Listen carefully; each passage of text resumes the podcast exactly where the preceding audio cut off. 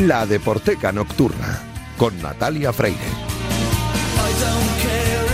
Bienvenidas, bienvenidos a la Deporteca Nocturna, el programa de Radio Marca en el que demostramos que el deporte es y genera cultura. Os recuerdo que tenéis un correo electrónico, ladeporteca.gmail.com, también hay una cuenta de Twitter o llamadlo X, como queráis, que es arroba deporteca, donde podéis comentar y sugerir todo lo que queráis. Y este programa ni ningún otro serían posibles sin los técnicos, así que gracias también a todos los que me ayudan cada día y esta noche muy especialmente a Luis Beamut y a Adrián Portellano, que están ahí al otro lado del cristal. Tenemos muchas cosas de las que hablar, así que arrancamos ya. No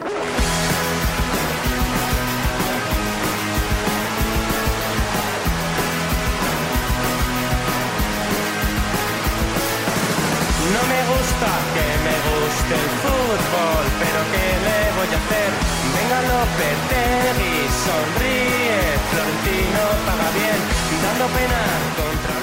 Aquí está mm, Carolina Durante con su himno titular, que fíjate que llevamos ya tres temporadas escuchándola prácticamente todos los viernes y no me canso de escuchar esta canción, me encanta y, me vienen a la memoria los conciertos a los que he asistido para ver a Carolina Durante, que el primero fue en el Cabo de Pop, en el festival de allí de, Cabo de Palos, eh, al inicio de la manga, eh, que no eran nadie todavía y los vi y me encantaron y, y a, a mi hijo también. ¿Y en qué momento se me ocurrió a mí lo de mostrarle las, las lindezas de los conciertos en directo a mis hijos? ¿Qué fortuna llevo gastada este mes? Julio Bueno. Ruiz, muy buenas, ¿qué Hola, tal? ¿qué tal? Muy bien, está bien. Está bien invertido. Esto es culpa tuya porque durante muchos años yo iba eh, a buscarles al colegio escuchando tu disco grande y a claro, las 5 de la tarde. Eso es, entonces volvíamos escuchando tu disco grande y claro, mis hijos lo han mamado radiofónicamente, eh, tu, tu programa y tu música, toda, to- toda esa música eh, emergente, de grupos emergentes y música independiente de la que hablabas en, en tu programa y es por eso por lo que me han salido pues eh, Bueno. amantes de un montón de grupos, entre ellos Carolina Durante, pues fíjate, La Plata, que van a- estuviste en la presentación La de las noches sí. del Botánico el otro día. La. Plata tiene una bajista Sí. que toca todas las cuerdas con una maestría que era, es impresionante. Allí en Cabo de Pop le vimos también La Plata. Es muy interesante el cartel de Noche del Botánico, hay un montón. Además, músicas de todos los palos, de todos los estilos, y me parece un cartel excepcional el de este año. ¿Cómo se llama la cantante esta que hace música celta? Lorena. eh, Lorena McKennitt. Uy, que le encanta a mi amiga Pepa. Lorena McKennitt, que ah, son dos días. Es o que, sea, ah, es que el primer día salió y ah, volaron las entradas, una Sí, cosa claro, impresionante. sí, sí. O sea, una cosa impresionante. Yo, de verdad, me- hay varias cosas que me generan estrés. Una es el no tener tiempo para trabajar, porque sufro innumerables interrupciones con el teletrabajo. Ya cuando llego a la redacción ya digo, dejadme en paz, Mm. que tengo que hacer muchas cosas. Otra es eh, las previas de los partidos del Atlético de Madrid, que me generan mucho estrés, sobre todo si son partidos así importantes, con eliminatoria y tal, como la de esta semana. Y otra es que se me acaban la- la- los conciertos, o sea, Ya. las entradas. Te estás ahí online a las 12 en punto y a las 12 y 6 ya no hay entradas en pista. ¿Esto cómo es posible? ¿Me lo puedes explicar? No lo entiendo. Mm. No, pues mira, el otro día mi amigo José Carlos, que seguramente que nos está escuchando porque va en el taxi y normalmente oye la deporteca, el otro día estaba dándole a la tecla porque quería conseguir entradas, por ejemplo, para las dos hermanas Morente, que es una de las Uy, sí, citas que sale, hay en, sí. en- y bueno, y él ya estuvo también raudo y veloz para conseguir su entrada para PJ Harvey, que es otro de los Nada. conciertazos. de- Voló. Ah, claro. A mí esa me voló, me voló la de Simple Minds y, y bueno, y, y en otros en otros lugares, por ejemplo, las de Ar de Bogotá, que las conseguí también para, para, para el- las fiestas de Rivas el 15 de mayo, o sea, eh, de lo que te digo, a las 12 y 6 segundos, y 6 segundos ya no habían pista, digo, pero esto cómo es. El otro día, cuando se hace la presentación en el Museo del Traje, allí en la ciudad universitaria, muy cerca de donde eh, se realizan las noches del botánico, que es como suele decirse marco incomparable, Sí. ya ponían la lista de los conciertos que ya habían anunciado y los demás que se conocían en ese momento y ya había alguno que decía Agotado, agotadas, agotado. Las de las de PJ, como dices tú, PJ, como la llamo yo, porque así la llamamos en casa. Sí. Nuestra PJ de toda la vida. Bueno, Polly-. Polly Jean. Harvey. Qué mujer más maravillosa. Impresionante. Y que, y que, bueno, las de Glenn Hansard creo que también han, han volado. La de Lorena McKennitt igual. El primer Queens of the Stone Age también, también. esas también. bu- Bueno, bueno, pues nada. Pues yo ya te diré. Ya, sí, ya, Ya. fíjate, es verdad, que me está- nos está diciendo Luis Beamut que se Es que los yo planetas. creía- es que que yo yo- empezaba, y quería empezar por ahí. Claro, yo creía, yo Porque creía de- Natalia, que la introducción a propósito de grupos emergentes, que luego Tal son cual. Grupos importantes, digo, esto va por el camino de los planetas. Y, y por ahí iba, lo que pasa que es que luego me lío. Dice Alberto Romero Barbero que es que soy una maestra de las subordinadas. Eh, Me pongo a contar algo y luego subordino y subordino y subordino. Bueno, sí, iba por ahí, porque estamos estudia- es- estudiando. ¿En qué estaba yo pensando? Estamos en los exámenes de mis Estamos hijos. estudiando el cartel de la noche del botánico y ahora Y, y resulta que los planetas están cumpliendo con este Super 8 que, que nació en tu disco grande. Bueno, nacieron las maquetas. Sí. Super 8 luego ya fue el primer álbum producido por Fino Jonarte, que como cumple 30 años, Exacto. pues hacen una gira, van a estar por ejemplo en el Tomavistas, pero van a estar también en otros festivales. Y a mí me gusta eso de que un álbum, cuando es un eh, disco que cumple un aniversario redondo y que es pues un disco puntual en la carrera de una banda, hagan esto, que esto se está por aquí y fuera. Ujú. Lo tocan de arriba abajo, o sea que los que ya se hayan comprado la entrada o se la vayan a comprar para conciertos de los planetas, de la celebración Soplar Velas de los 30 años de Super 8, que sepan que van a tocar desde la primera hasta la última y hasta aquí hemos llegado. De fondo está sonando. Sí, sí, puedes seguir sonando. suene, que ¿Qué puedo suene. hacer? Estoy equivocado. Pasado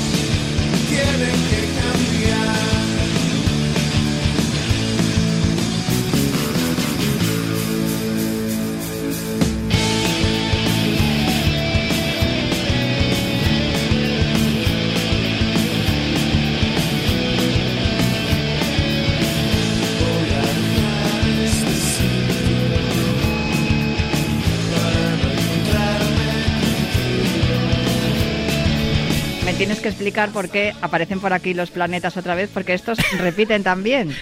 Eh, eh, ya vas a pensar que es tráfico de influencia. No, a ver, No. en los plan, o sea, en la Deporteca ten- le tenemos un cariño muy Bueno, especial a los así planetas, así que no hay problema, porque precisamente yo creo que ya te lo he comentado alguna vez, una de las primeras canciones que cayó en la carpeta de la Deporteca que tenemos aquí en el sistema es Un buen día. Un buen Porque, día. claro, porque ahí Sí. se, se nombraba a, a A Mendieta. Mendieta. eso es. Mendieta ha marcado un gol realmente increíble, me Sí. parece que se lo marcó al Atlético. Sí, o sea en ese partido estuve yo. Pero ¿por qué vuelven los Bueno. planetas? Que vuelvan siempre que quieran. De hecho, estoy esperando a que venga por aquí eh, en algún momento Floren. Sí, Flores. es ver- Eh, bueno, a lo sí, mejor estamos Floren en ello, es ¿no? más fácil que pueda venir que Estamos Jota, en ello. que son los No, dos no, yo jefes quiero a Floren, perdona. Bueno, pues este Super 8 es eh, el disco con el que hacen gira. Dentro de este álbum estaba esta canción que acaba de sonar, y también de viaje, y también nuevas sensaciones, y también Brigitte y Rey Sombra, que perdón por lo que voy a comentar, pero Brigitte y Rey Sombra son las dos canciones que en una carta mm, eh, pues de puño y letra de Floren me mandaron al programa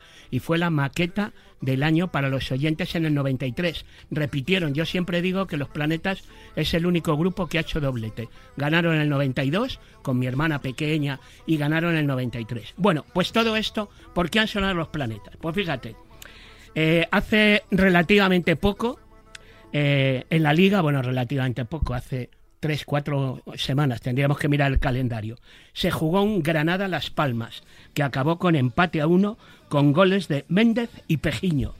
Ya hemos alabado en más de una oportunidad los trabajos de los que se encargan de las redes sociales y este aquí que en las vísperas en el Twitter de la Unión Deportiva avanzaban el 11 de su equipo, con los muñequitos estos de camiseta amarilla y pantalón azul. Y decían, y como jugaban en Granada, pusieron la alineación como Super 11.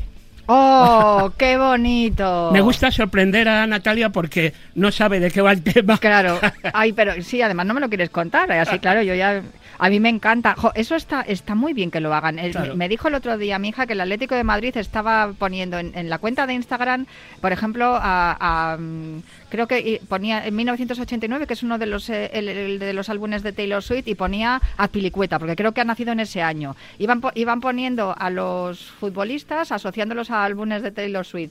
Eh, está muy bien Hombre, que los yo- community managers de la- y la gente que lleva la comunicación de los equipos haga ese paralelismo con la música, Claro. porque es algo que llevamos haciendo nosotros aquí 20 años. Claro.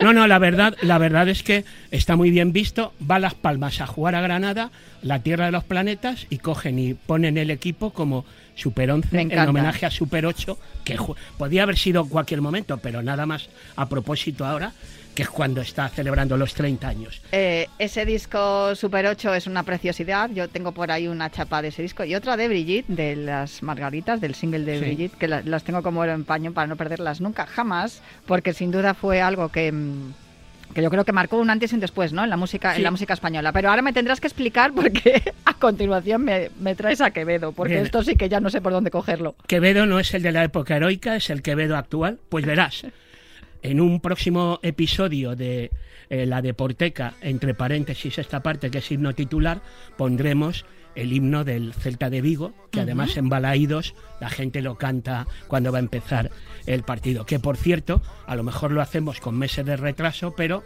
los que te oyen a ti y al oírte a ti me oyen a mí, oye Julio, no has puesto todavía con Natalia el himno de el himno nuevo del Celta y por eso digo Bueno, no, pero hemos hablado de ellos. Bueno, sí. pero, pero lo vamos a tener dentro Vale, vale. de unas semanas. ¿Y qué pasó?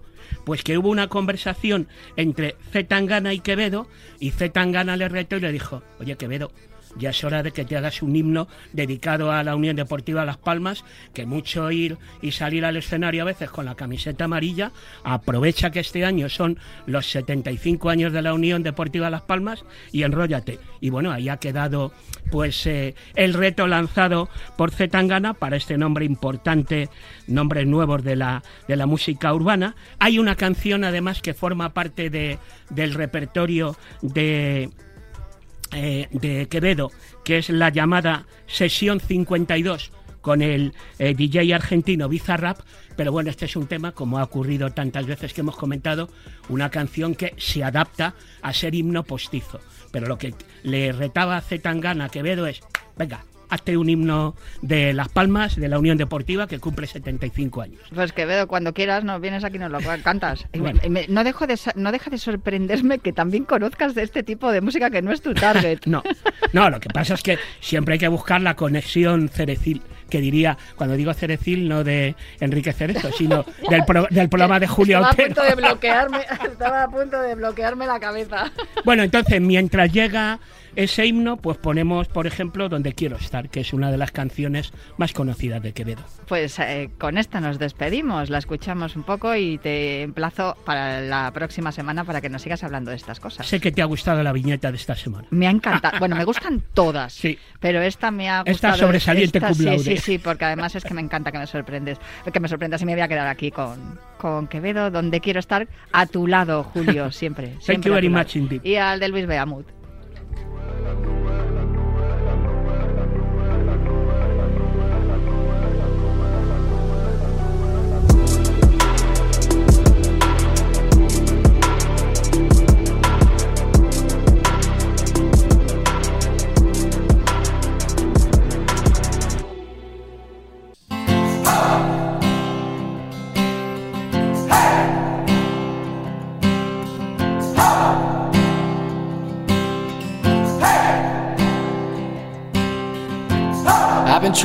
Do it right. I've been living a lonely life. I've been sleeping here instead. I've been sleeping in my bed. Sleeping in my bed.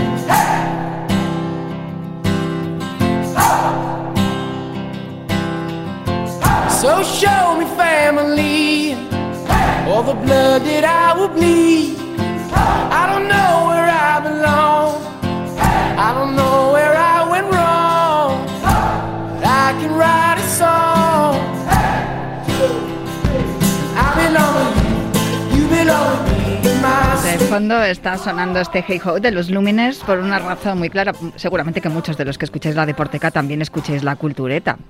Y mm, está sonando esta canción porque es eh, la sintonía, la música que acompaña una de las secciones más bonitas y que más tienen que ver también con la Deporteca.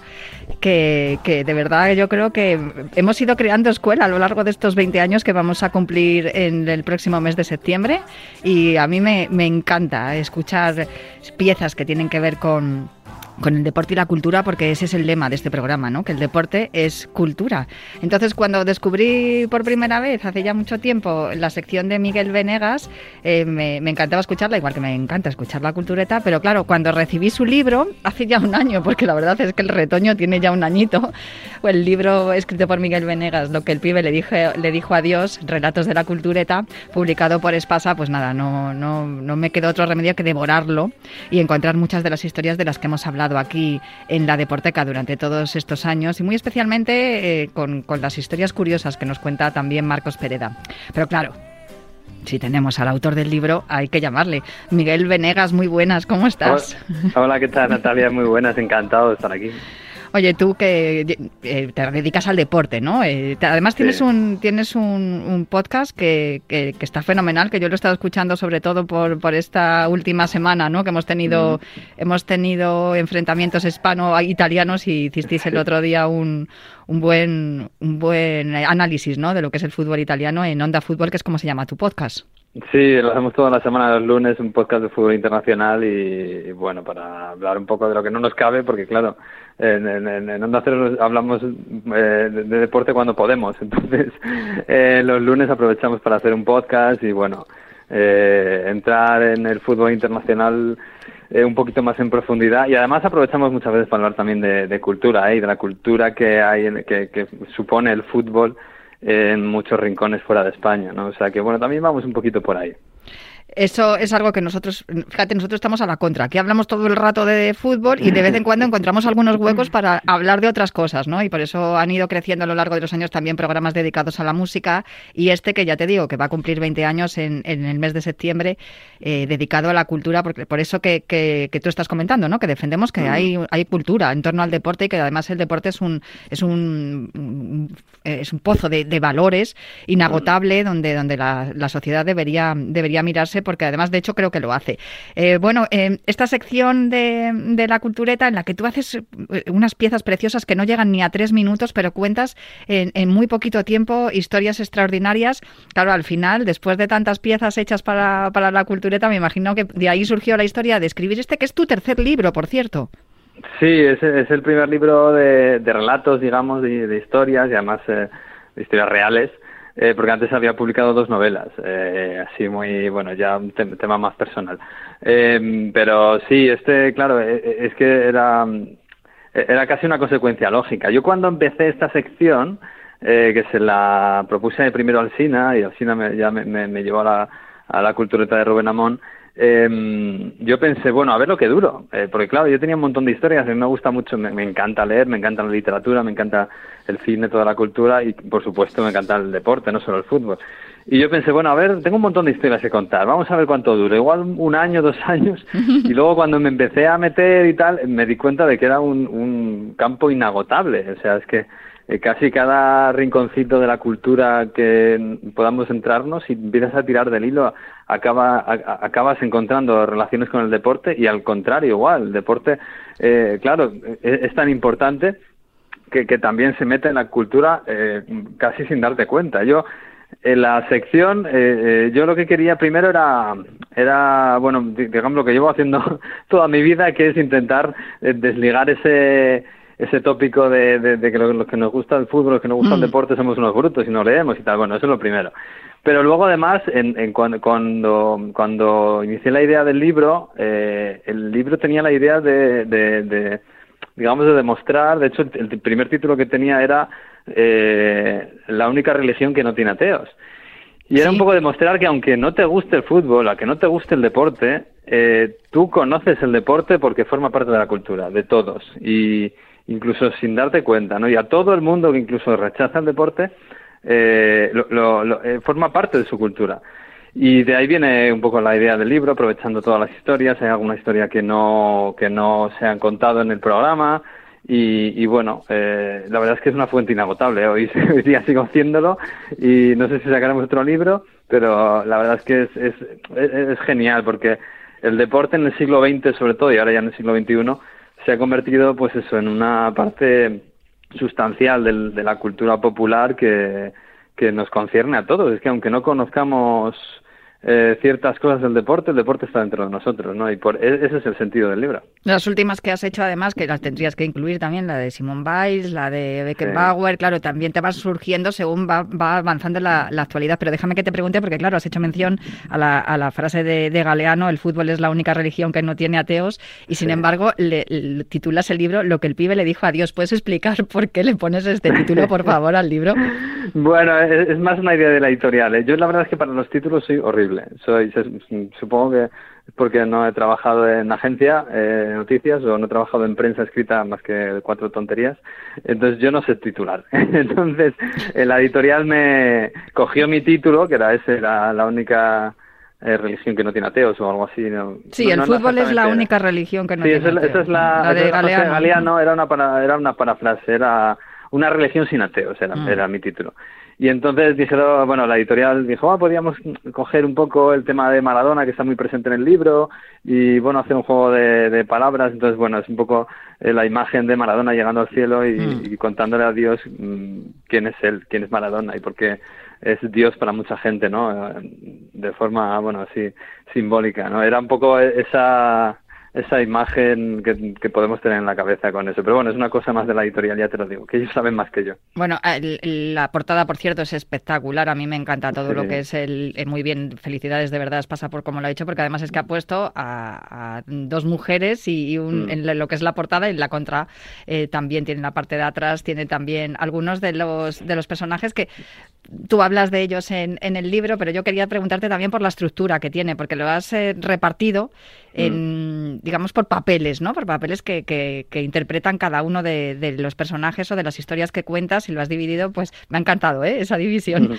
Dioses, eh, profetas, héroes, templos, que, eh, tragedias, rituales, ciudades santas, mitos y, y sin duda ¿Alguno te ha faltado, como has dicho al principio? ¿Hay alguno que, que te haya, mm, mm, digamos que dijiste, bueno, este le quito, pero va para la próxima edición?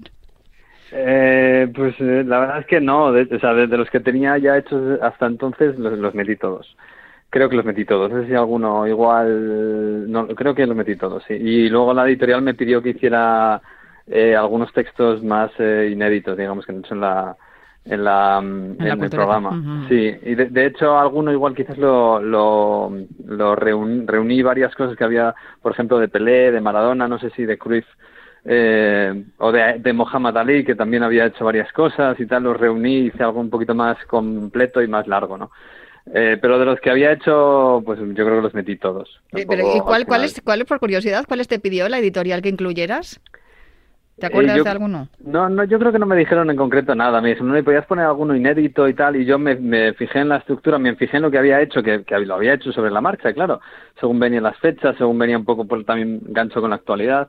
Y, y por ejemplo, de Pelé, me acuerdo que solo había hecho eh, pues un, un corto que había hecho sobre Pelé Fernando Mireles, que está muy chulo.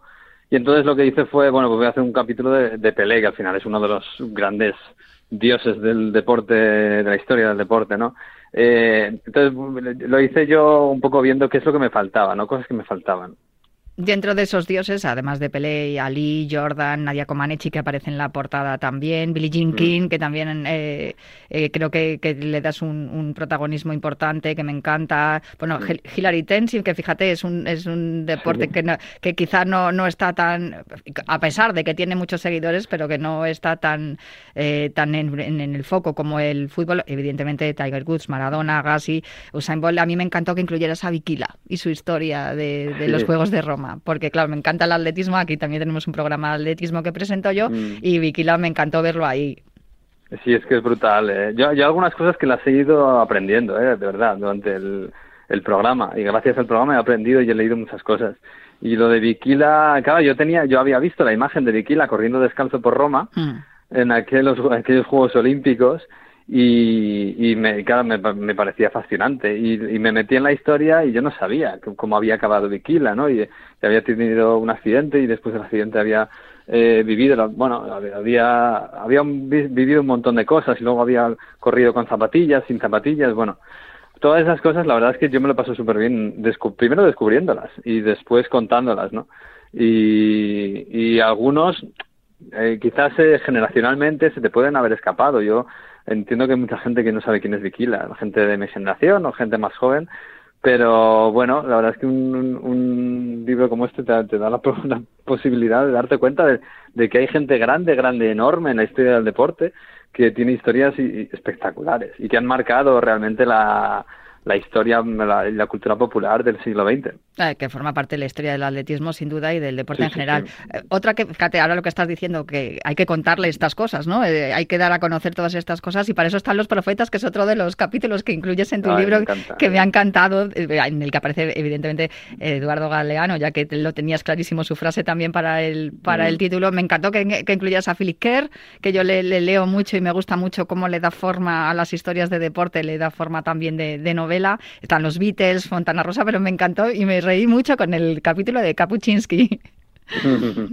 Sí, no, Sí, está muy sí. bien porque hablas también de esa parte tuya, ¿no? Periodística. eh, Sí, claro, Kapuczynski es una, sí, es una debilidad, es un poco...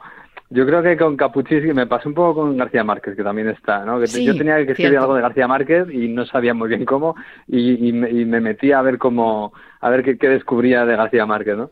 De, con el deporte. Y con Kapuczynski, bueno, yo conocía, la, conocía que no había leído el libro, pero conocía el libro de la, de la guerra del fútbol, ¿no? Y, y sabía que había muchas controversias con Kapuczynski, ¿no? Pero, claro, es, es que Kapuczynski es un periodista que no es periodista, es un novelista que, que contaba la realidad, pero bueno, a su manera, y, y, y es, es fascinante, porque, claro, es, es, un, es un periodista que mm, de algún modo retrató y puso nombre a una guerra, una guerra pequeñita en, en Centroamérica, pero Kapuczynski en realidad que tenía muchas ganas de escribir algo de Kapuczynski porque me encanta, he leído Ébano, he leído La caída del imperio, eh, eh, me encanta y claro, tiene una pequeña faceta del deporte, que además él era, era muy, muy, muy futbolero, él empezó jugando a fútbol cuando era joven. Y, y bueno, en realidad mucho- en muchos casos de estos es eh, coger una puntita de, de su historia que tiene que ver con el deporte o que está muy, muy metida en el deporte y contarla, ¿no? Porque, bueno, mucha gente, sobre todo pues, periodistas seguro, ¿no? Eh, conocen a Kapuczynski, pero igual no conocen esas facetas de, de- deportivas, de- en este caso muy futbolero. Mm, Eso es lo que decías, ¿no? Que en tu familia nadie nadie conocía a Kapuczynski y ya les, les explicaste tú. Bueno, en los es- héroes... es real, ¿eh? Sí. Además me acuerdo que me acuerdo que fue una comida de na- una cena de Navidad o de Nochevieja que yo no sé por qué salí, saqué el, el, el tema de Kapuczynski y me miraron como si me hubiera inventado el nombre. Y, y poco Sí, después... algo hace referencia como que era un, un- como si fuera un delantero de un equipo búlgaro, sí, ¿no? sí, algo sí, así. pues algo así me miraron y yo, pero bueno, en serio, Kapuczynski es muy importante y tal. Pues un mes o dos meses después murió. Y claro, le hicieron, o- o- sí, sí, le hicieron un montón de homenajes, había sido premio Príncipe de Asturias y, y- y mi familia me, me, me llamó en plan, bueno, pues tenía razón, es Kapuczynski era un tipo real y era un tipo importante.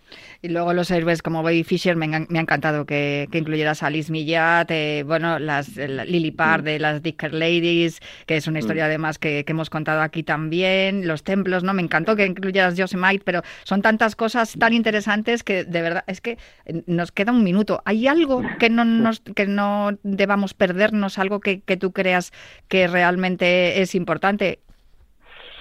Uf, importante es todo. Yo, creo que la historia de, las Dicker Ladies es eh, Lily Parr es, es brutal, ¿eh? porque digamos que se ha quedado muy opacada en la historia. La historia la, la sepultó y ahora se está reivindicando en Inglaterra y es muy importante. Pero el fútbol femenino, que ahora para, para muchos es una moda que llega ahora, eh, hay que reivindicar que estas chicas eh, a principios del siglo XX eran, eran casi estrellas del rock. Y, y eso es muy, yo creo que es muy importante. Luego, una curiosidad es que acaba de salir un biopic de, de Bob, de Bob Marley y he llegado casi dos años tarde, porque yo ya conté la y no, no he visto la película, no sé si cuenta su enorme relación con el fútbol que tiene Bob Marley y la, y la muerte de Bob Marley. Que tiene, Pero- tiene que ver con una lesión que, que le Sí, provocó sí, jugando sí. al fútbol, sí, sí, sí, cierto. es. Entonces yo, yo recomiendo que, que lean, que se lea ese capítulo y luego si queréis veis la película. Bueno, sí, yo creo que sí. Ese, ese ejercicio lo proponemos aquí siempre. Primero, Sí. primero leer el libro y luego ver la peli. Pues yo os recomiendo que leáis Lo que el pibe le dijo a Dios, Relato de la, Relatos de la Cultureta, de Miguel Venegas, que es un libro delicioso, que además eh, no, hace, no hay por qué seguir el orden, eh, pero yo os recomiendo que lo sigáis y que lo leáis. Y muchísimas gracias, Miguel, por acompañarme aquí en Radio Marca esta noche en la Deporteca. Nada, muchísimas gracias a ti por invitar. Un abrazo muy fuerte. Bueno, pues con esta recomendación literaria nos marchamos hoy y os espero la próxima semana aquí, como, como siempre, en la Deporteca de Radio Marca.